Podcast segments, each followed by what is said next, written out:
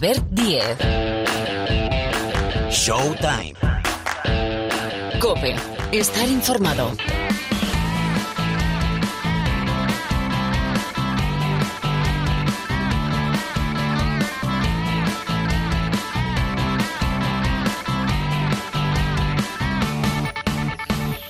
Hola, ¿qué tal? ¿Cómo estáis? Bienvenidos, bienvenidas una semana más aquí al rincón del baloncesto de la cadena Cope. Esta es nuestra sintonía. Este es nuestro tiempo, estos son nuestros minutos, vosotros sois nuestra gente, el programa de baloncesto de la cadena Cope. Showtime, por delante una horita aproximadamente, en una semana de aquellas, yo creo que esto lo repito cada semana, ¿eh? pero es que esta es, muy importante. A ver, tenemos la recta final, quintos partidos del playoff de cuartos de la Euroliga. Ya el Barça está en la final a 4, es semifinalista, pero Olympiacos Fenerbahce, Mónaco Maccabi, ¡ay! Y la eliminatoria que tiene más miga entre el Real Madrid y el Partizan. Enseguida repasamos cómo está el Real Madrid, que hay bajas y dudas y escuchamos también al vestuario del conjunto blanco. Miércoles 9 de la noche, este quinto partido que vamos a explicar claro en el tiempo de juego aquí en la Cope Real Madrid. Partizan. Es una semana importante porque venimos de la 31 primera jornada de la Liga Andesa, pero tenemos jornada entre semana donde sobre todo por abajo se pueden decidir muchas cosas. De momento, por arriba, eliminatoria de playoff cuartos Unicaja Lenovo Tenerife. Lo que pasa es que falta saber el orden. Pero es que el fin de semana tenemos la penúltima jornada de la ACB con duelo, si no pasa nada, por el liderato ahora mismo. Barcelona y Basconia empatados a 26 victorias y es que se enfrentan en el Buesa Arena. Por tener tenemos las semifinales en marcha del playoff, de los playoffs de la NBA. Eh, con Butler, eh, con Booker, eh, con Jokic, bueno, con, em, con muchísimos nombres propios y con los... Cuidado, con los Lakers que no vaya a ser que los Lakers se lleven el anillo. Pero permitidme en esta presentación del programa un paréntesis para destacar lo que acaba de hacer el Gran Canaria, campeón de la Eurocup, vía directa a la Euroliga, con Sitafa Saban en la presidencia y Jack Alakovic en el banquillo. Vámonos hasta Las Palmas, Juan Fran Cruz. Hola Juan Fran, muy buenas. Hola, ¿qué tal? Muy buenas. El Gran Canaria consigue la Eurocup por primera vez en su historia, campeón de la competición europea, el conjunto que dirige Jaka Lakovic. Además, con el factor cancha a favor en todas las eliminatorias. En los octavos de final eliminó al Bursaspor, en los cuartos al París Basketball, en las semifinales al Juventud y en la gran final fue superior al Tour Telecom, con lo cual consigue por primera vez la Eurocup y además le da acceso directo a jugar la Euroliga al conjunto Gran Canario. Era la segunda vez que jugaba el Gran Canaria la final de la competición europea de la Eurocup. La vez anterior había perdido frente al Kinky y ruso. Temporada buenísima la que está realizando el conjunto de Jaka Lakovic, que se clasificó para los cuartos de final de la Copa del Rey. Ya está clasificado para jugar los playoffs por el título, indudablemente haciendo mejor baloncesto que en las últimas campañas y sobre todo con ese título europeo que ha conseguido el conjunto Gran Canario. Felicidades al Gran Canaria que se vuelve a situar, yo creo, en el eh, peldaño, en el gran peldaño, en el gran escaparate del baloncesto español y también continental, alcanzando plaza para la máxima competición europea de clubes la temporada que viene. Gran Canaria será es ya equipo de Euroliga. Bueno, y hablaremos del Supermanager. A ver cómo nos ha ido en esta última jornada. De aquí un ratito se deja caer por aquí José Luis Gil. Bueno, no me enrollo más. Está Marc Baires y también Sergio López en la sala de máquinas. El saludo de Albert Díez al micrófono. Esto es Showtime.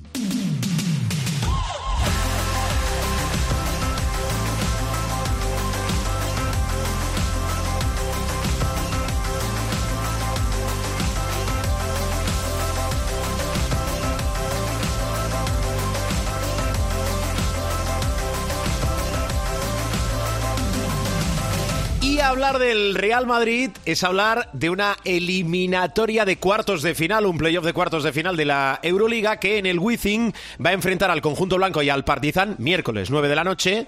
Insisto, miércoles 9 de la noche para ver quién está en la final a 4 de la Euroliga, quién es semifinalista y se enfrenta al Fútbol Club Barcelona. Y hablar del Real Madrid en esta casa es saludar a Pilar Casado. Pilar, ¿qué tal? ¿Cómo estás? ¿Qué tal? Muy buenas a todos. Bueno, la pregunta obligada, la primera, a ver, ¿cómo está de ánimo, de fuerzas, de piernas, de cabeza? ¿Cómo está el Real Madrid? Bueno, hay que decir que se abre un escenario diferente. Empecemos por eh, lesiones y tocados. Es evidente, mañana es el partido en el que regresa Kevin Panther después de cumplir los dos de sanción, porque Matías Lesor ya jugó el cuarto, el segundo de la serie que se jugó en Belgrado. Gabriel Deck no va a poder estar, es evidente, después de esa rotura del ligamento colateral que provocó la caída de Zach en el parque.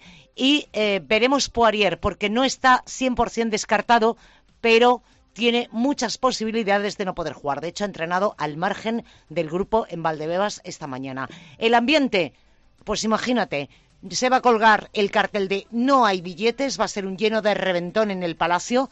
Eh, es, eh, habrá aficionados serbios, es evidente, porque viajaron ya en los dos primeros partidos y porque además, al margen de la zona que tienen acotada en la tribuna de la, del fondo de Goya, eh, ya pasó en los dos primeros partidos, han podido comprar con absoluta normalidad entradas sueltas, así que el ambiente va a estar calentito, calentito. Bueno, que se quede en un partido de baloncesto. Si podemos pedir algo, que sea solo un partido y un muy buen partido de baloncesto. Oye. Sí, por favor. por, cierto, hablando de ánimos y el hecho de haber eh, igualado la serie a domicilio en una serie que no tiene precedentes en la historia de la Euroliga porque los dos rivales se han ganado a domicilio, mm. esta mañana ha hablado el capitán Rudy Fernández porque la serie vuelve a Madrid, pero confianzas cero. Para nada estamos eh, confiados en la victoria ah, porque sería un error.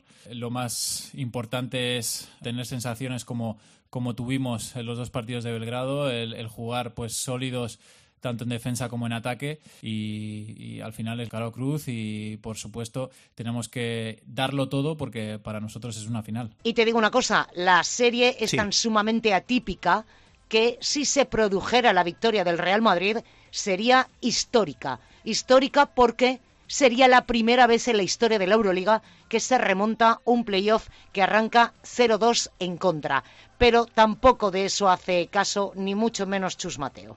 No pensamos en eso, pensamos solo en el partido que hay. Eso de la historia, pues hombre, la historia, hay mucha historia por hacer, como dice nuestro himno, pero eh, no pensamos en eso, pensamos solamente en, solamente en un partido en el que tenemos que estar muy conscientes de la dificultad, en el que tenemos que saber que tenemos carencias, en el que también sabemos y ser conscientes de que tenemos muchas eh, fortalezas que tenemos que explotar y trataremos de, ganar ese partido. Pero independientemente de eso, porque hay premios si lo, si lo ganas, no, no solamente por remontarlo, ¿no?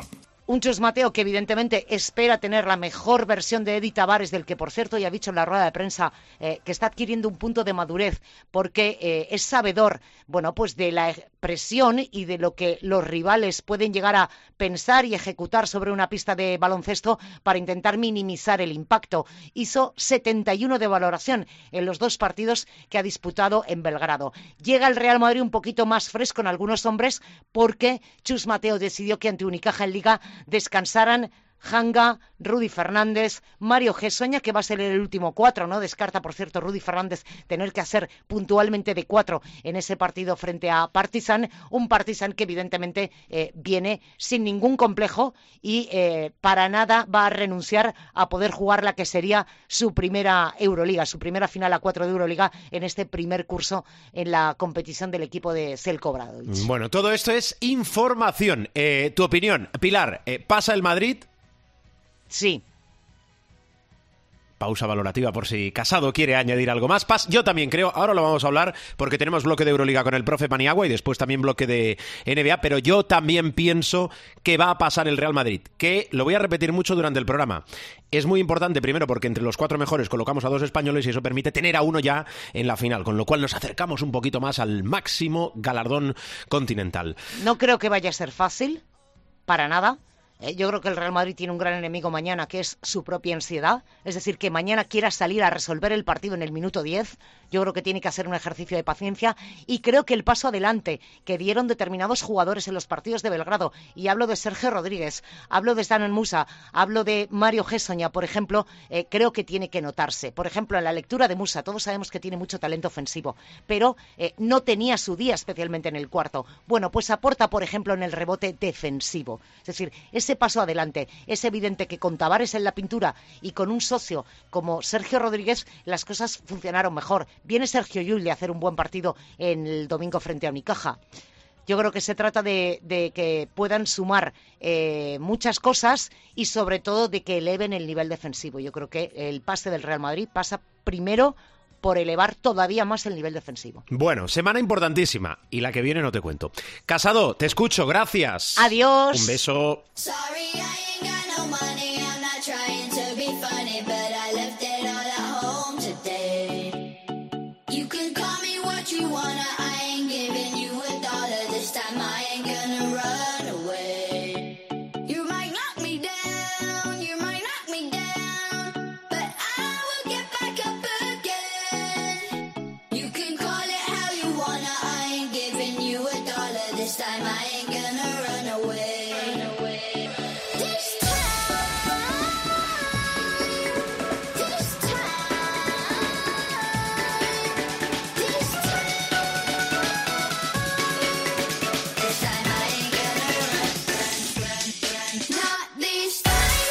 Para hablar de la Euroliga, y hablar de la Euroliga es de tres eliminatorias de las cuatro que han ido al quinto partido, pero sobre todo la del Real Madrid, que, está teniendo mucha amiga, eh, como todos sabéis, y si no, ahora lo vamos a recordar. Bueno, empezamos hablando de la Euroliga con Miguel Ángel Paniagua. Hola Pani, ¿qué tal?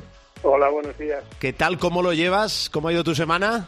Pues muy bien. Eh, he tenido he impartido clase en el extranjero. Ah y muy muy bien y luego pues ah, viendo mucho baloncesto naturalmente y, y también por qué no decirlo fútbol que a mí me gusta mucho y me vi la, la final de Copa. Sí, señor, entre el Real Madrid y Osasuna. Oye, yo que soy muy curioso y que al final me dedico a esto, a, preguntar, eh, eh, ¿el partido clase en el extranjero, ¿podemos dar más detalles o no?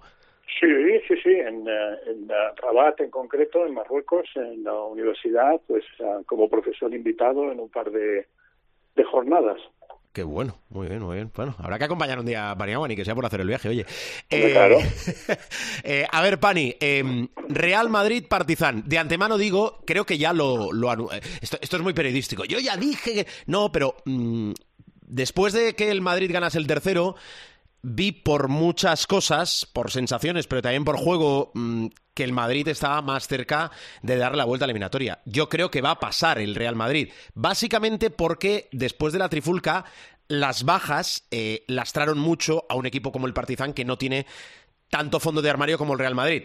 Que sí, que yo sé que Poirier, que Tavares, que lo que le pasó a Deck, que Yabusele, lo sé, lo sé, pero vaya, es mi opinión. Eh, la primera muy directa, ¿quién pasa, profe? Probablemente el Madrid, porque ha hecho el más difícil todavía. Efectivamente hay un sinfín de factores que podemos analizar, eh, entre ellos uno que has dicho tú, que es que, que, ya lo comentamos aquí la semana pasada, que es que las bajas eh, al final van a perjudicar o iban a perjudicar más al Partizan, mucho más corto de efectivos y de talento que el Real Madrid. Y por otro lado, pues tenemos un, jugador que es determinante. ¿no? Eh, el baloncesto es un juego de equipo, eso lo hemos repetido hasta la sociedad y, y más vale que todos lo sumamos, pero sí es absolutamente cierto que hay jugadores eh, determinantes. ¿no? Y en esta eliminatoria en concreto, Tavares es uh, el alfa y la omega del Real Madrid. Entonces, en la medida en que Partizan no pueda con, con Tavares o no pueda idear otro sistema de juego que permita a Tavares o que no permita a Tavares realmente desarrollar su potencial, pues es muy posible que el Real Madrid termine rematando, ¿no? Bien es verdad que en este quinto partido aparece un jugador que ha sido muy dañino para el Real Madrid, que es punta. Sí. Entonces ah, ahí se equilibra un poco. Pero realmente si el Real Madrid juega con y para eh, Tavares es muy difícil que pueda haber eh, un partizan que esté en condiciones de, de dar la, la, vuelta a la eliminatoria, o en este caso de mantener la eliminatoria, porque el que realmente da la vuelta es el Madrid al final. El baloncesto es un juego de equipo, pero cuando tienes un jugador determinante eso ayuda mucho. Y por otro lado también eh, la amplitud de plantilla, es decir, el hecho de tener una plantilla tan amplia, con bajas, también con sanciones, etcétera, pero el Real Madrid tiene una plantilla mucho más amplia y no solamente eso, sino que tiene individualmente más talento que, que Partizan. Mm, te voy a hacer de abogado del diablo. Eh, Tavares determinante, yo creo que esto es eh, absolutamente incuestionable. Pero el Madrid no va líder con Tavares de la Liga Endesa. El Madrid ha ido al quinto partido de este playoff de la Euroliga y tampoco ha acabado primero de la Euroliga.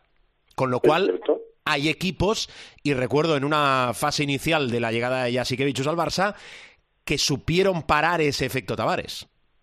Así es, y ya lo hemos comentado en alguna ocasión, como tácticamente eh, lo que más daño le hace a Tavares es el hecho de tener pivos móviles enfrente. Es decir, que en teoría su par, eh, cuando él defiende, pues el pivote en cuestión sea un pivot móvil, un pivot que sea capaz de, no solamente de lanzar de fuera, sino también de jugar un poco al modelo Saboni, Margasol, es decir, Jokic, salvando las distancias, que es ese pivot móvil que además de tirar, pues puede generar juego a los espacios que deja Tavares y sale a por su defensor.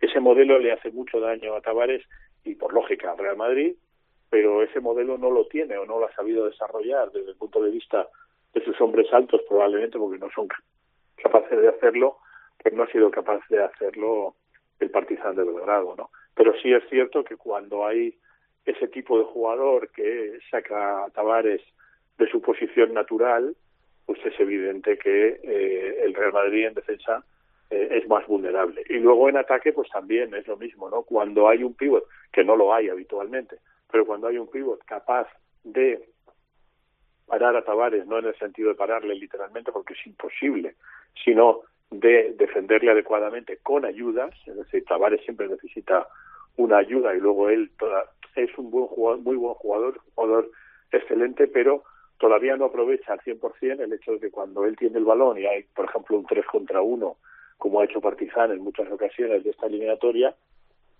tendría infinitas oportunidades de dar el balón al hombre abierto, porque no queda uno, sino quedan dos. Pero bueno, son todo eh, batallas tácticas, pero la esencia es que mientras que un equipo no tenga las herramientas en forma de recursos humanos capaz de eh, sacar a Tavares, sobre todo en defensa, de su posición natural, eh, con lo que él influye, no solamente por el hecho de que tapone y tal, sino porque lo hemos visto en infinitas ocasiones y lo hemos visto en esta eliminatoria, intimida mucho y hace rectificar tiros, penetraciones, etcétera, y en ese contexto pues es un jugador superlativo, claro, en esta eliminatoria eh, es absolutamente esencial. Y luego hay otro factor que sí es verdad que también se le nota a veces, y es que cuando eh, Tavares tiene que jugar mucho por necesidad de reparto, eh, pues eh, también llega a un punto en que es vulnerable desde el punto de vista físico, es decir, que es un jugador que a veces le vemos con síntomas claros de agotamiento cuando es utilizado más allá del minutaje, eh, digamos, normal, ¿no? que debería ser utilizado un jugador de su talla y de su envergadura. Bueno, pues explicado está. Eh, pasa el Real Madrid para Miguel Ángel Paniagua y para un servidor, y entiendo que para mucha gente, sobre todo teniendo el quinto, o básicamente teniendo el quinto en el Wizzing y después de lo que hemos visto en los dos partidos en Belgrado, en Serbia. Eh, las otras dos eliminatorias que también se van al quinto. Eh, Olympiacos Fenerbahce, ¿por quién apostamos, profe? Probablemente Olympiacos. Yo creo que esta era una eliminatoria que estaba cantada, que iba a ser agónica, donde el Fenerbahce arrancó eh, una victoria en el Pireo, pero ya dijimos que el Olympiacos era capaz de, ganar el Fenerbahce. Fue un tiro agónico de Lucas eh, que le dio la victoria, pero es que este tipo de partidos son así. Yo preveo un quinto partido durísimo también, pero aquí veo pasando a Olympiacos. Apuntado está. Bueno, no lo he dicho, pero lo recuerdo que si el Real Madrid pasa, eh, esperamos, deseamos que el Real Madrid pase, tendremos a un español en la gran final de la Euroliga, porque la semifinal es Barcelona, Real Madrid o Partizan, con lo cual, si tenemos al Real Madrid en semis, Barcelona, Real Madrid, no hay que ser tampoco muy de letras ni de ciencias, eh, un español en la final. Vale, pasa Olympiacos frente a Fenerbahce, Mónaco Maccabi. Uf, aquí el Mónaco ha tenido la, la fuerza mental suficiente como para ganar un tercer partido que era decisivo. Ahora la serie vuelve a Mónaco. Eh, yo veo una eliminatoria igualadísima, absolutamente. Eh, por aquello de la ventaja de campo, yo te diría Mónaco, ¿no? Para que quedara una semifinal olímpica con Mónaco, pero esta sí que no, igual que te lo digo con convicción real eh, y, no solo con el corazón que pase el Real Madrid, sino que también te he dicho con bastante convicción que a pesar de lo agónico que pueda ser el partido, que seguramente lo sea, los Olympiacos aquí te digo, Mónaco por aquello de, decir que tiene factor cancha, pero el Maccabi es capaz de, ganar. Así que vamos, vamos a darle ligerísimamente favorito al Mónaco. Vale, al final los equipos que se han ganado a pulso, eh, acabar la fase regular de la, de la Euroliga, perdón, entre los cuatro primeros, pues tienen este factor que habitualmente, habitualmente decanta la balanza, que es jugar el quinto si es que llegas en casa. La otra eliminatoria entre el Barcelona y el Zalgiris eh, se, ha, se, ha, acabado por la vía rápida. Eh, yo creo que el Barça está, si no en el mejor, casi en el mejor momento de la temporada. Es cierto que está ese lunar de Corey Higgins, que prácticamente ha dicho adiós a la temporada porque esta semana, semana de programa, el martes pasa por el quirófano para intentar resolver esos problemas de, espalda, la lumbalgia. Hace un año ya pasó por el quirófano para resolver los problemas de la fascia plantar. Eh, ya sé que ahora no sirve de nada, pero igual que en el caso de Bessel y que este sí que está rindiendo a buen nivel, eh, a lo mejor Corey Higgins tuvo que llegar al Barça eh, pues en los años magníficos que tuvo en el CSK, pero mirar atrás sirve de poquito. Ese espacio lo tiene que aprovechar Kyle Kuric, que además acaba contrato el 30 de junio. Está bastante bien el Barça, por no decir muy bien, profe. Sí, sí, sí, desde luego ha resuelto la eliminatoria eh, frente al Falgiris por la vía rápida, mostrando un juego muy coral, eh, con jugadores absolutamente en forma y, bueno, da, da miedo, ¿no? Si yo fuera eh, Olimpia, bueno, el primer, esperemos que el primer rival que tenga sea el Real Madrid, pero si luego pasa a la final, tanto Olympiacos como eventualmente Mónaco, ya que hemos dado esa semifinal, a mí me da la impresión de que jugando así es muy difícil parar este equipo. Lo que ocurre, y tú estás más en el día a día del, del Barça naturalmente, pero lo que ocurre es que el, el Barça da la sensación de no ser eh, un equipo que mantiene una regularidad en ese nivel tan alto. Es decir, puede dar esos picos, yo te diría que incluso de baloncesto genial, porque la verdad, este, a mí el, partido que más me gustó de los tres fue el tercero, ante el, o sea, en Kaunas, el que, el que jugaron en Kaunas, porque no sé si tú tuviste la misma sensación, pero yo tuve la sensación de que dominaron, como dicen los puertorriqueños cuando hablan de baloncesto, de campana a campana. Qué bueno. no, no hubo no hubo un solo momento en el que en Kaunas, con todo lo que lo difícil que es esa cancha, la afición, pero claro, se vio que el Zalgiris no tiene equipo para, para parar la versatilidad y la potencia de fuego que tiene mm. el Barça. A mí la verdad es que me ha gustado muchísimo, vi a un Saras muy equilibrado en los tres partidos, administrando muy bien la fatiga. O sea, yo, yo creo que el Barça ha demostrado que para estas ocasiones sí eh, no hay, eh, bueno, pues esas situaciones que surgen a veces en el Barça y que tú has visto igual que yo, pero que lo has visto mucho más de cerca, que es que hay un cierto desquicie, te digo, tanto por los jugadores como a veces por el propio entrenador. Eh, si el Barça mantiene un equilibrio como el que ha demostrado en la serie frente a Zalgiris, para mí es un gran favorito para, para el título, quizá junto a Olympiacos. Sí, y porque además, perdona, porque además el Barça sí que tiene elementos para, como hemos dicho antes, elementos tácticos para hostigar y minimizar la potencia de fuego de, de Tavares. No, iba a añadir que hay un tema que para mí no es menor, eh, que seguro que no está entre las prioridades o los temas de actualidad en la mente de todos, pero que ahorrarse a estas alturas de temporada dos partidos, uno o dos partidos, lo digo por el cuarto y el quinto, es muy importante. Eh, el otro día estaba eh, sumando los partidos que lleva el Fútbol Club Barcelona disputados y me salían 72-73 y quedan el final de la fase regular de la Liga Endesa, todos los playoffs de la Liga Endesa, vamos a ver dónde llegan, y mínimo un partido más de la Final Four, con lo cual va a superar como es habitual, los 80 partidos. Con lo cual, ahorrarse algo a estas alturas de temporada eh, es importantísimo. Eh, bueno, cambio de tercio, profe. Si no me dices nada más, materia Euroliga, ahora vendrá Parra, que querrá dar su pronóstico, y me parece muy bien, para el Real Madrid Partizan, pero eh, territorio NBA, que tengo aquí apuntadas diversas cosas más allá de las semis del playoff. Bueno, está ese incidente entre Jokic y, y, yo creo que si le preguntas, ahora tampoco es que lo sepan muchos, yo creo, pero alguno más en nuestro país sabe cómo se llama el propietario de Phoenix después de ese incidente con Jokic. Tengo apuntado eso, tengo las semis en marcha de conferencia, los Lakers que van como un tiro, y tengo el banquillo de Toronto a ver qué pasa. Sí, bueno, y el banquillo de Detroit también, que, y sí, el Milwaukee, cierto, sobre cierto. todo el de Detroit está a punto de, de decidirse y aquí sí que damos información. El, el, hay tres uh, finalistas, pero el gran favorito es uh, Jaron Collins, que es un asistente que ha estado aprendiendo mucho y bien en los Golden State Warriors y en los Pelicans de Nueva Orleans. A mí me parece que para Detroit sería un fichaje fantástico. No hay excesivas novedades en cuanto al banquillo de Toronto y de Milwaukee. Sigue el proceso de entrevistas y de y de búsqueda y sigo en lo mismo. O sea, ojalá Toronto se, se anime a la que es ahora mismo la segunda gran favorita para, para el banquillo de, de Toronto, que es uh, Becky Hammond. A mí me encantaría, ya lo he repetido y perdóname que me repita, pero no. me encantaría que por una vez eh, eh, alguien contratara a Becky Hammond porque es una, no ya por ser mujer, sino porque es una gran entrenadora independientemente de que, de que sea mujer u, u hombre, ¿no? Pero además, eh, el otro día hablando con un ejecutivo de la, de la NBA, me lo decía y, tiene toda la razón, ¿no?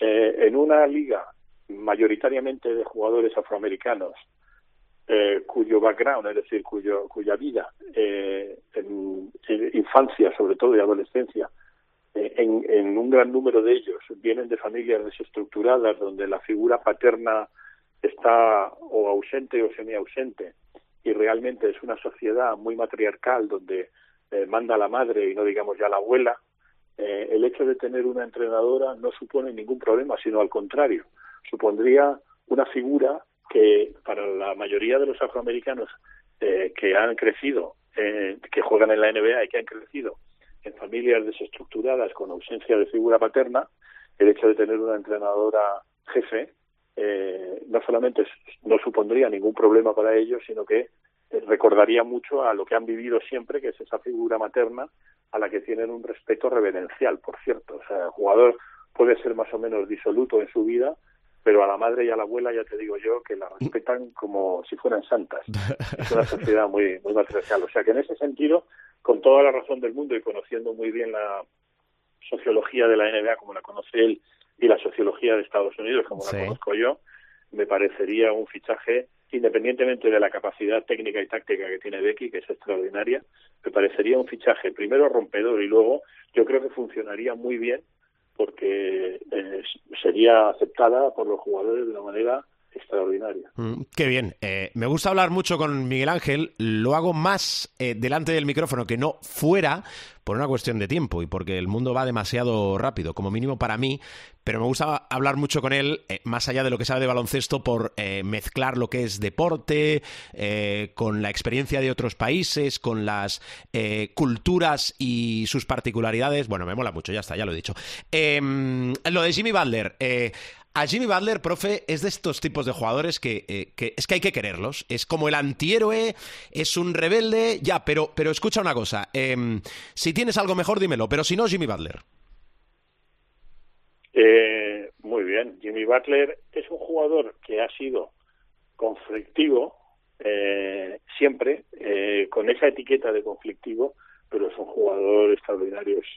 Ya no te digo un all-star indiscutible, sino que en Miami es un jugador esencial y que no está, se ha echado el equipo a la espalda. Sí, sí, sí. Tiene un pique personal con los jugadores de Nueva York, eso también hay, eso también suma, ¿no? Que él tiene pique con algunos jugadores de Nueva York, en concreto con Branson, por ejemplo, es uh, un pique muy notorio, pero ojo, es que lo de Miami tiene un mérito extraordinario. Eh, eh, y en gran medida se le ve a, a Jimmy Butler, que es un jugador, yo te diría que casi imparable, cuando está en, en modo on. Es un jugador eh, versátil, es un jugador que eh, puede anotar en diversas posiciones, bueno, que conocemos todos, ¿no? Es, es un all-star eh, y en ese sentido, pues uh, está confirmado. También eh, hay que tener en cuenta, redundando en lo que digo siempre, que sí. es un juego colectivo que tiene una gran ayuda de Adebayo, que está haciendo unas eliminatorias muy buenas y particularmente en el cuarto partido ha estado inmenso. Eh, he visto solamente una, un poco del partido, porque ya sabes que yo no, no aguanto como Rubén Parra, yo grabo, dejo grabados los, los partidos, pero lo poquito que he visto esta mañana me parece que Adebayo también ayuda muchísimo y creo que por el por la tendencia de la serie yo creo que esto lo resuelve Miami de manera sorprendente, ¿eh? porque igual que la otra eliminatoria Boston Sixers, eh, bueno, pues es una eliminatoria ortodoxa y muy predecible por la calidad de ambos equipos y además muy bonita, van eh, empatados, etcétera, etcétera. En esta, eh, tal como venían los Knicks uh, y Miami viniendo de donde venía, que venía de play-in, etcétera, eh, prácticamente todo el mundo hubiera dado y daba, de hecho, en las casas de apuestas favorito a Nueva York, pero yo creo que esta serie tiene un nombre que es uh, Jimmy Butler ya es un jugador de una edad provecta, si no recuerdo mal, tiene 33 o 34 años. Sí. Pero es impresionante. O sea, es un jugador increíble que y, por supuesto, con un físico extraordinario. Bueno. Dicho esto, eh, tengo la impresión de que esto apunta a una final Boston-Miami en, en sí, el este. Sí, sí y muy probablemente, y antes de que me preguntes, uh, yo diría que Denver Lakers en el oeste. Ah, bueno, que tienen una pinta. Bueno, están siendo unos playoffs espectaculares. Le explicaba la semana pasada que del 1 al 8 se habían metido, digo, de la fase regular en estas semifinales, con lo cual tiene una eh, pinta espectacular. Profe, ¿gustas algo más? Pues no, ya hemos hablado de la, de la búsqueda de entrenador, que la más inminente es uh, Detroit Pistons, que están ahí ya prácticamente decididos con Jarvis Collins, que me parece un fichaje muy bueno. Queda que dé el Santa Santo Tom Gores, el, el, propietario de Detroit, por lo que me han comentado. Y luego, de pasada, me has, eh, has hecho referencia a ese empujón de Nikola Sí. Jokic, Jokic a Matt Isby, al propietario, al nuevo, al flamante propietario de los Phoenix Suns. Y yo, mm, vista la imagen, tengo que decir que Matt que jugó bueno, no, no jugó exactamente, fue lo que se llama un redshirt, es decir, un jugador que ayuda al equipo de Michigan State, de su universidad, de su alma mater. Yo creo que ahí el propietario de los Phoenix Suns hizo un flopping digno de los mejores flopeadores de, de, la NBA y de la historia del baloncesto. ¿eh? O sea, sí es verdad que Jokic hace así como que le aparta, pero el propietario hace un flopping dignísimo de, de todos estos jugadores que, que vemos haciendo ahí un flopping. Probablemente yo hubiera pitado antes una técnica al propietario que me falta yo. eh, lo que pasa es que no estaba inscrito. Te digo una cosa, eh, se equivoca Jokic, no voy a justificar a Jokic, pero eh, a cuántas pulsaciones está Jokic en ese momento. Y después, igual que me pasa en el Tour de Francia, cuando van los ciclistas y, y se agolpa la gente encima de ellos, es que tiene que haber una mínima distancia de separación. Y en ese caso no lo había, porque va a buscar la bola Jokic, pero es que está rodeado de, de aficionados. Pero insisto, se equivoca Jokic y, eh, bueno, más de una vez la NBA ha amonestado a propietarios, general managers, etc, etc, etc.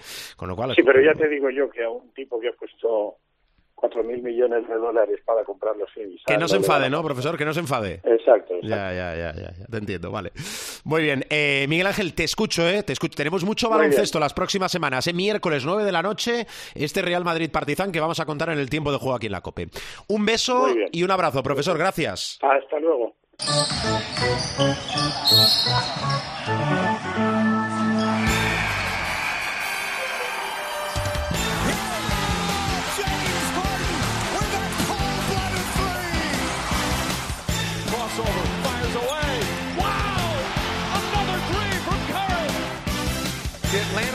Three-pointer.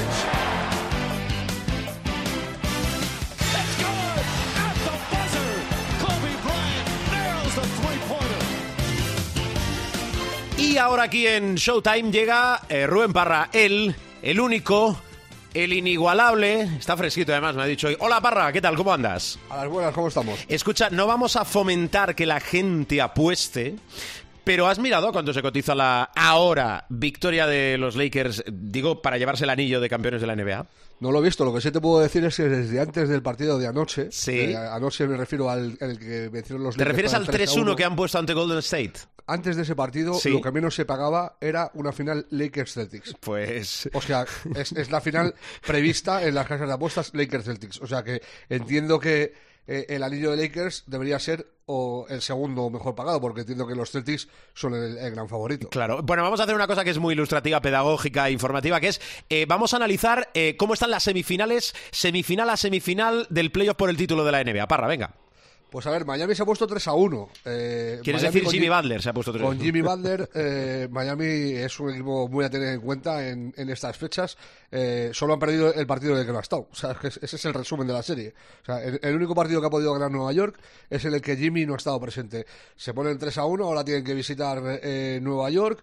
Yo no descarto incluso el 4 a 1, porque a los Knicks se les ve que no les llega el agua al cuello. O sea, sobre todo, no tanto en el partido de anoche, que estuvo más igualado, pero en el, en el tercero les pegaron una soba bastante considerable. Sí. Eh, palmaron por 19. Eh, muy favorito Miami, muy, muy favorito Miami. Eh, 3 a 1 en contra, no veo yo a los Knicks eh, levantando esto. Eh, la otra del este, 2-2. Para mí sorprendente. Yo estaba convencido de que eh, los Celtics iban a ganar medio sencillo esta serie. Factor Harden, ¿no? Y sí, sí, eh, factor, eh, esto es igual que lo de Jimmy Butler. Harden ha jugado dos días, esos dos días ha ganado Filadelfia. Claro. El primero metió 45, en el cuarto metió 42 con un triple a 15, 16 segundos de final, 19 segundos de final, eh, que luego contestó Smart fuera de tiempo. Ganó por uno Filadelfia en la prórroga, se ponen 2 a 2. Eh, los Celtics siguen teniendo el factor cancha, siguen siendo grandes favoritos. Estaba larga, ¿no? ¿O qué, Parra? Yo no descarto que lo ganen en 6, ¿eh? Ajá, vale, Yo no vale. descarto que ganen el, el, el siguiente en Boston y que el sexto en Filadelfia lo ganen. Me llamó mucho la atención de este partido eh, del cuarto de Filadelfia contra los Celtics eh, el colapso del MVP en los instantes finales. O sea, en los últimos minutos toma decisiones malísimas. Hay una falta que le pitan eh, que luego la revisan y se la ponen a- en ataque una- por una carga sobre Smart que está clavado fuera de- del semicírculo de debajo de la canasta. Para llegar a eso da 17 pasos que no pitan. El, el MVP, para recordarlo, es Embiid. Sí, sí, Embiid. Eh, y ya te digo, toma varias decisiones malas al final del partido y es Harden el que sale al rescate. También habría que reseñar que ganando por dos un encuentro a 20 segundos de final, doblar a Embiid, que está fallando todo en las últimas posesiones, para dejar a Harden solo en la esquina, por lo mismo no es la decisión más inteligente de la defensa de Boston. Pero bueno, eh, también en el- ¿Cómo, la- cómo, cómo, cómo le das con la mano abierta a, a Embiid eh, programa a programa y más tras ser nombrado MVP? Pero bueno, no pasa nada, es tu opinión, es tu opinión. Y, y nada, lo de, lo de Boston, que es eso, que en el fragor de la batalla pues se pueden cometer errores, pero me pareció muy llamativo eso, que doblaran la defensa sobre Embiid, sobre todo para dejar a Harden solo en la esquina, que metió el triple, que a la postre le dio la victoria por una Filadelfia. En el oeste empezó Denver ganando 2 a 0 eh, y mostrando una diferencia bastante importante sobre el Phoenix. Fueron Arizona y los Suns han ganado los dos partidos por obra y gracia de Devin Booker y Kevin Durant que han metido eh, eh, son 86 y 72, 158 partidos en dos partidos. Puntos. 158 Sí. puntos en, en dos partidos. O sea, metieron 36 y 36 en el último, 36 por cabeza, que son 72. Y en el anterior, eh, Booker hizo 40 y pico y, y Durant también 30 y tantos, 39 y 47 me parece que fueron. Eh, 86 en total. Una auténtica burrada. Eh, la historia es que el, otro día, eh, en el cuarto partido eh, entre Denver y, y, y Suns, eh, el del empujoncillo de, De Jokic. de, de Jokic a Isbia, que ya ha comentado el profe, en, en ese partido la clave es que cuando empiezan a doblar eh, eh, defensas sobre Booker y, y Durán, aparece el Andre Shamet y empieza a chufar triples como si no costara. Y es realmente el que da la victoria al final, porque es un partido que va muy ajustado, termina ganando por 5 los Suns, y Shamet, eh, estoy hablando de cabeza, juraría que mete los cuatro triples que intentan en el último cuarto. O sea, hace 4 de 4 en triples, y es clave eh, en esa victoria.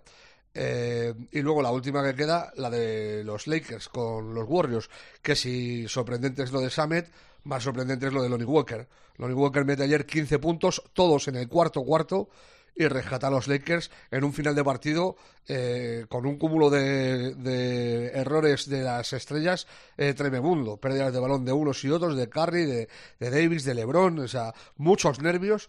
Y, eh, y en esa marabunta de nervios, el que tiene la cabeza fría, que también comete un par de errores, el que todo hay que decirlo, pero el que, el que más acertado está es Lonnie Walker, que pone el 3 a 1 para Lakers.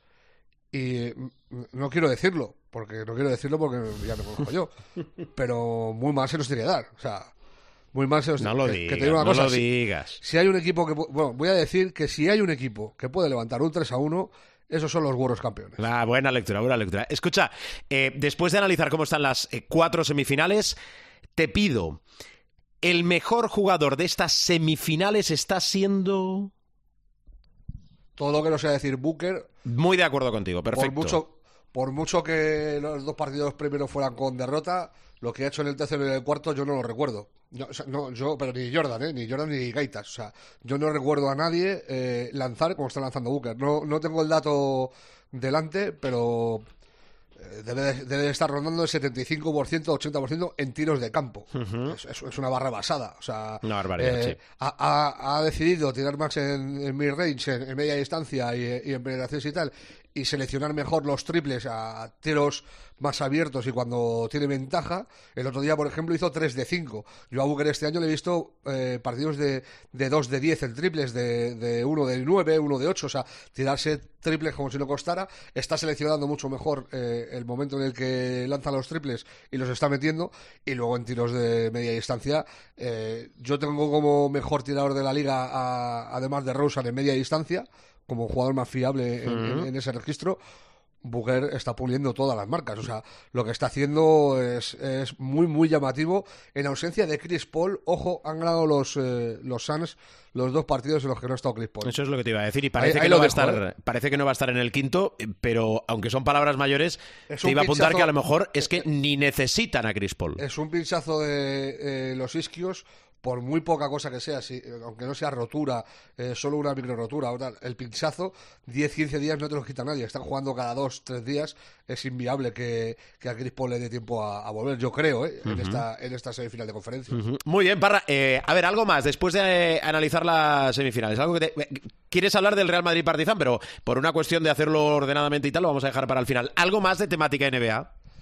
Pues básicamente que están siendo unos playoffs brutales, que la audiencia, por ejemplo, de Warriors Lakers está batiendo todas las, eh, todos los registros anteriores de, a estas alturas de, campeonato, cosa que ya nos esperábamos después de ver las audiencias que dio el, el Lakers Warriors. No está llegando a ese nivel de baloncesto, eh, la serie entre Lakers y Warriors a mí me pareció mucho mejor baloncestísticamente hablando la, la de la serie con Sacramento, eh, pero está muy competida y es muy bonita, y es LeBron contra Curry, que es eh, el duelo de, los últimos 10 años en la NBA, o sea, desde el 2015 eh, para adelante, eh, pues han ganado la mitad de los anillos entre los dos, o sea, no, no hay mucha historia.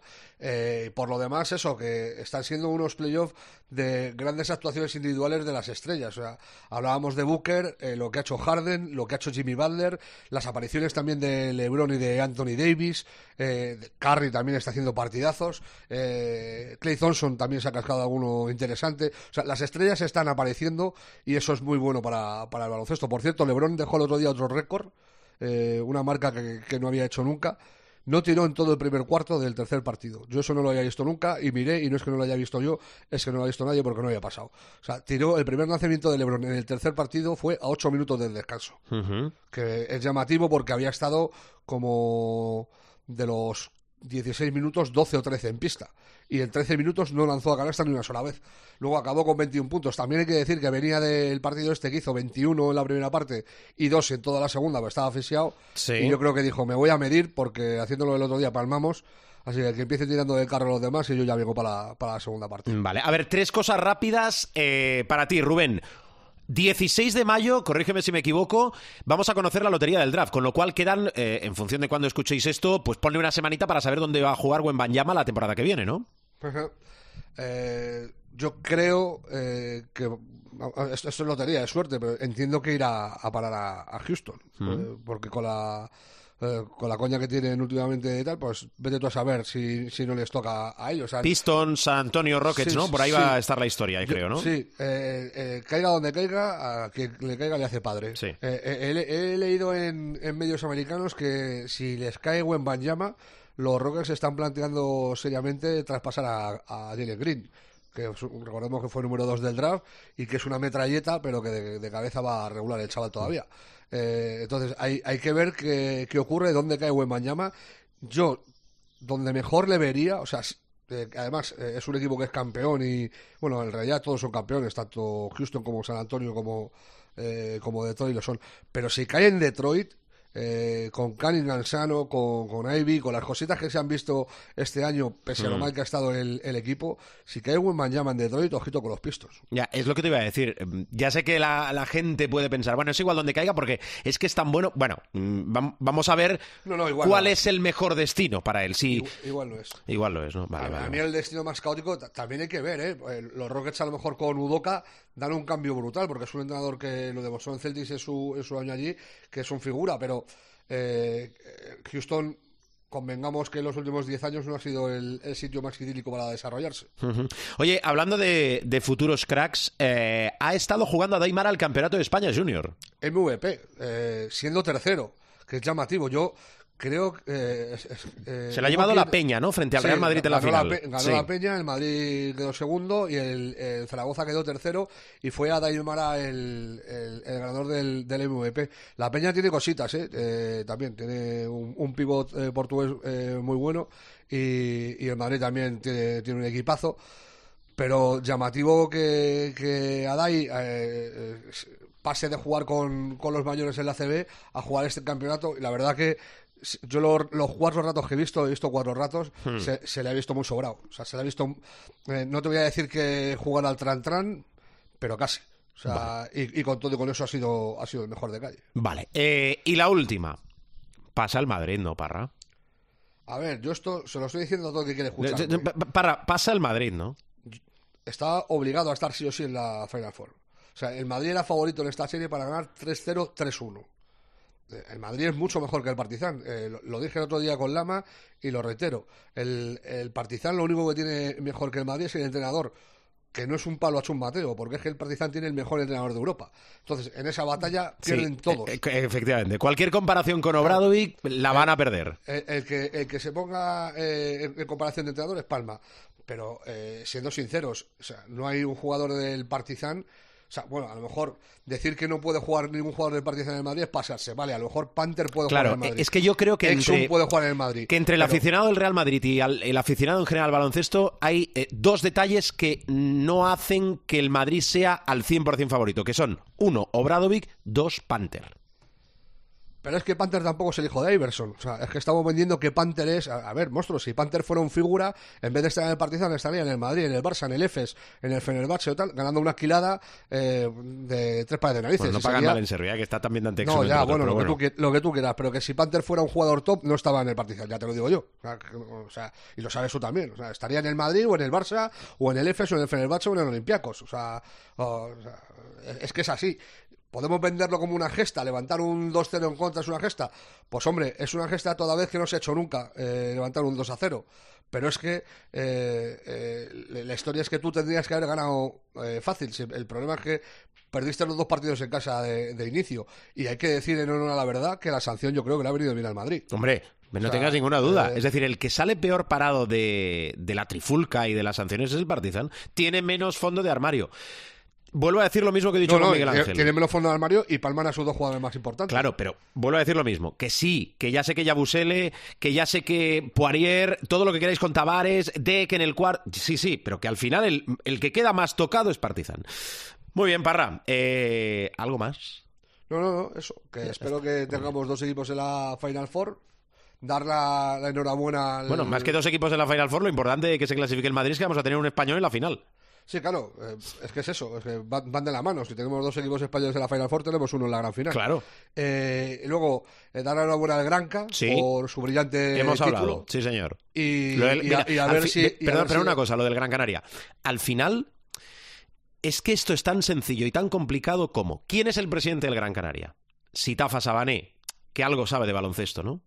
Y el entrenador, Jack Alakovic, que ha demostrado que algo sabe de baloncesto, ¿no? Pues bueno, por aquí empieza todo. No, el Granca, de todas formas, eh, lo de Sitafa y, y Jack Alakovic está muy bien, pero llevan 10, 15 años haciendo un trabajo que flipas. A mí, eh, para mí, el, el núcleo canario del baloncesto español eh, goza de una salud Sí, eh, superlativa. pero en el caso del Granca, perdona que te interrumpa, ahora sí vuelve a primer plano de la actualidad que había estado unos años, bueno, en un segundo o tercer nivel. Sí, sí, pero que, pero que anteriormente también, eh, o sea, eh, lo- los últimos años fueron un poco más grises, pero que los últimos 10, 15 años el, el Gran K ha hecho grandes cosas. Eh, ha jugado finales, ha, eh, ha estado ahí peleando, ha ganado una Supercopa, o sea, ha, hecho- ha hecho cosas. O sea, el, y el Tenerife, pues, ¿qué vamos a decir del Tenerife? Lo mismo, a ver si hay suerte y uno de los españoles se lleva también la Champions. Sí, sí. Muy bien, eh, Parra, eh, te voy a escuchar mucho como es habitual esta semana y la que viene, que la semana que viene es semana de Final Four en Kaunas. Cuídate mucho, querido. Un abrazo. Adiós.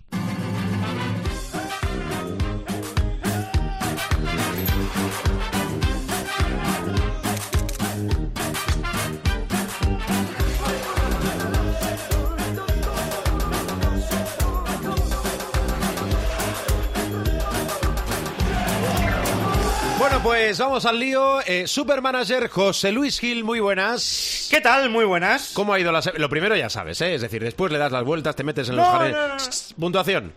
153. Bueno. Y eso que me, comí, me Gil, comí a Gil. Cameron Taylor y me comí a Nicola Mirotic, pero como un campeón. Bueno, a ver, mm, esta era una jornada por aquello del Barça ya clasificado donde podíamos donde- prever que esto pero iba es que a pasar. no había más banderitas. O sea, la- a la de Tavares me anticipé ya, Sí. pero a la de Mirotic ya no. Ya no y luego ya llegamos. Cameron Taylor y voy a cambiarlo, ya no se puede. Pero Bueno. me da igual. No, pero muy bien. No, pero te- 153, por encima de 150, No, Gil. muy te, y bien. te digo una cosa, me da Dime igual. una cosa y dos y Me tres. da igual porque Te da igual. por primera vez en... que son 13 años ya de Showtime, ¿no? Mm. ¿Cuánto llevas a cargo del Supermanager?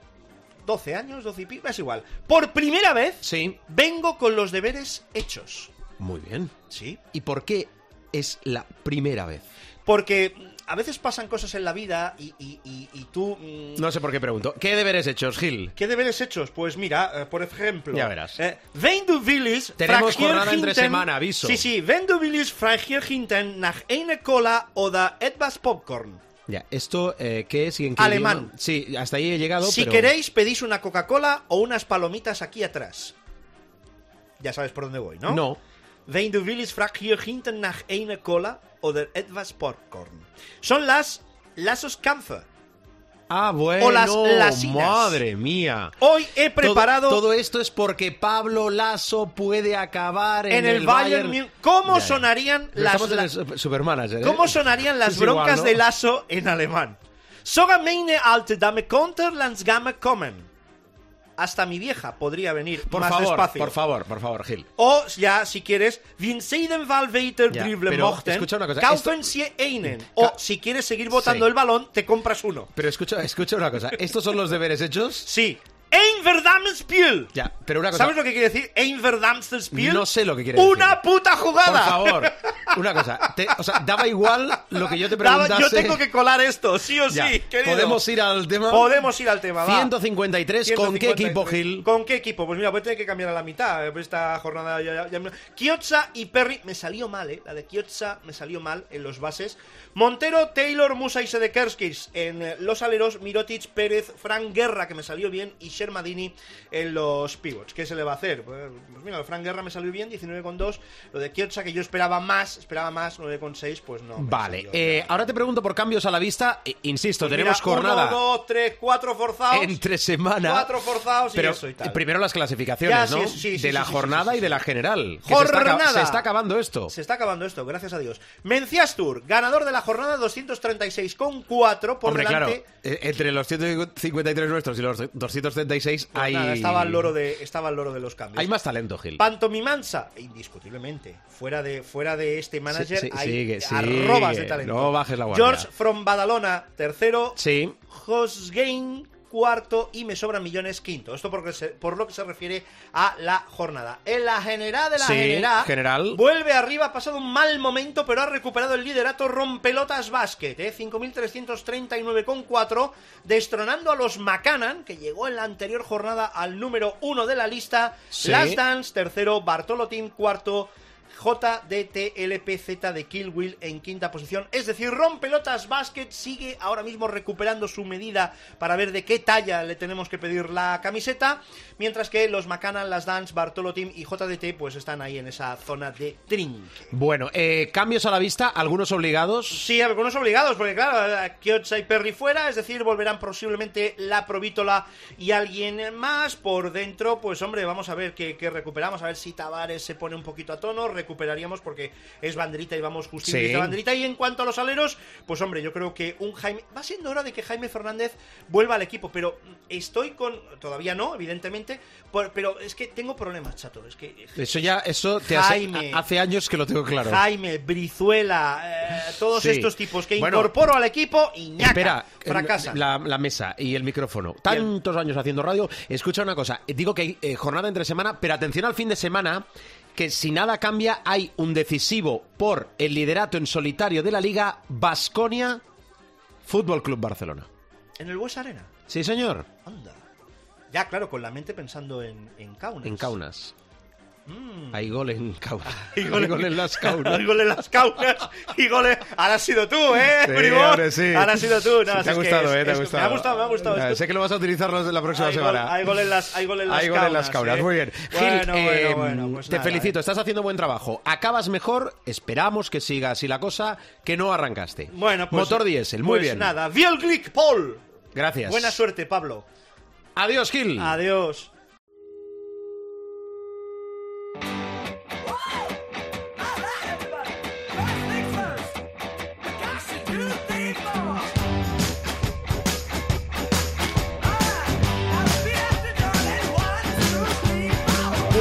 Nos vamos, bajamos la persiana del capítulo de esta semana, pero podéis encontrar todos los sonidos, como os digo siempre, en www.cope.es, nuestra web www.cope.es. Fácil, entráis, buscáis el espacio de Showtime y allí tenéis toda la información, básicamente todos los capítulos que semana tras semana emitimos. Habitualmente salimos en martes, hay exigencias bastantes a veces, ¿eh? del guion que nos obliga a cambiar de día. Y a lo largo y ancho y más esta semana de la programación de la cadena Cope, con tiempo de juego, con el quinto partido Real Madrid-Partizan, nos podéis escuchar con toda la actualidad puntual del mundo de la canasta. Que sí, que no me olvido, que los que sois de iTunes, de iVoox o similares también nos podéis encontrar. Mira si os damos facilidades, ¿verdad? Bueno, gracias por aguantarnos, gracias por escucharnos, gracias por descargarnos. Feliz semana y que el baloncesto os acompañe.